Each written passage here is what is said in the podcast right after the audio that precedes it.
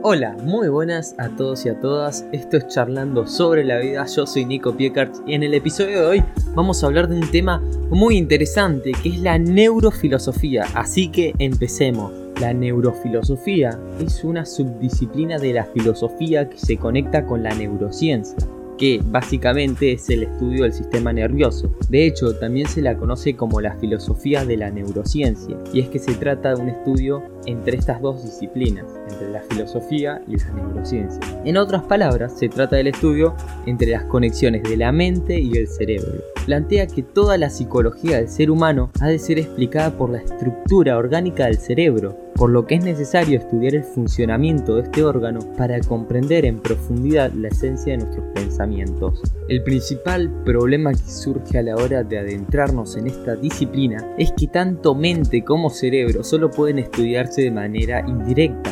Vamos a ver a continuación algunos métodos que se utilizan para estudiar esta disciplina. La primera es imagen por resonancia magnética funcional. Se trata de una conocida técnica médica para lograr imágenes de la actividad cerebral en regiones concretas. La máquina necesaria para realizarlas es la misma de las resonancias magnéticas convencionales, aunque hay algunas diferencias en los programas utilizados para el tratamiento de las imágenes. Una explicación sintetizada del funcionamiento de esta técnica sería la siguiente. La persona se introduce en la máquina de resonancia y ha de estar completamente quieto a excepción de la parte del cuerpo en concreto que pidamos mover, por ejemplo los dedos. De esta manera, al obtener las imágenes del cerebro durante el reposo y el movimiento, podremos observar con claridad qué áreas reflejan una mayor actividad al realizar una tarea en concreto, hablando desde el cerebro. La imagen por resonancia magnética funcional es especialmente útil para la neurociencia en general y la neurofilosofía en particular. ¿Por qué? Porque nos permite establecer las áreas del cerebro dedicadas a funciones esenciales, por ejemplo, el lenguaje. Otra de las grandes ventajas es que nos muestra de una manera visible y objetiva el efecto de una medicación, que va mucho más allá de la información que nos pueda decir el propio paciente desde su experiencia subjetiva.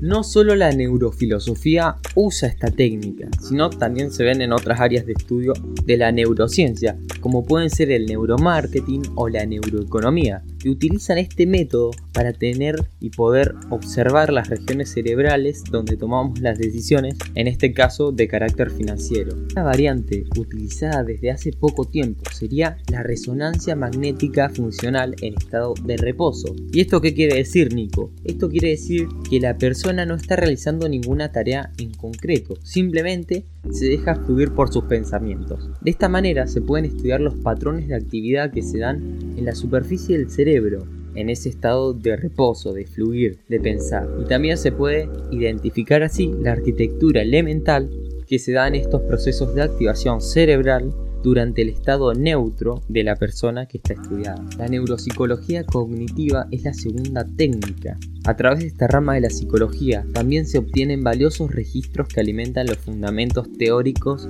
de la neurofilosofía. En este caso, el procedimiento es estudiar personas que han sufrido una lesión cerebral y concretar cuáles de sus funciones psicológicas se han visto alteradas. De esta manera podemos establecer una conexión entre la parte cerebral dañada y las conductas alteradas o impedidas. La neuropsicología cuenta con famosos estudios con los que podemos ver más claramente estos conceptos de los que estamos hablando.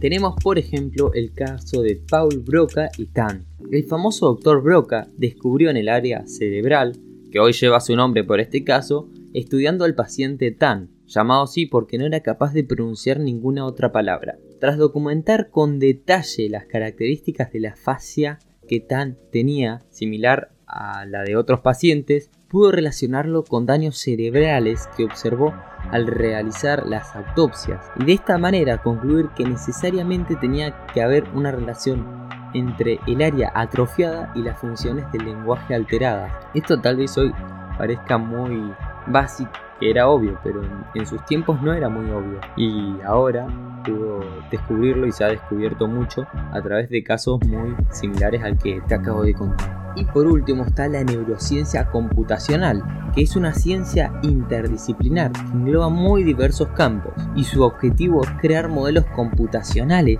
que simulen de manera realista el funcionamiento neuronal de nuestro cerebro. Dicho más fácil, lo que busca es obtener una imagen virtual que represente adecuadamente la distribución y la actividad de las redes neuronales. Sin embargo, muchos representantes de la neurofilosofía han rechazado la utilización de esta disciplina y la utilidad de los modelos matemáticos obtenidos para poder aplicar el funcionamiento de la mente en una computadora. En síntesis, se trata de una interesante disciplina con mucho camino por recorrer, pero hemos podido comprobar lo difícil que es poder asociar un pensamiento o una creencia con sus mecanismos subyacentes, o sea, con una región neuronal concreta en nuestro cerebro. Queda, por lo tanto, mucho por hacer en este campo, y quién sabe si los avances en la neurociencia computacional y sus modelos matemáticos cada vez más y más complejos, e incluso la tripitante búsqueda de la auténtica inteligencia artificial,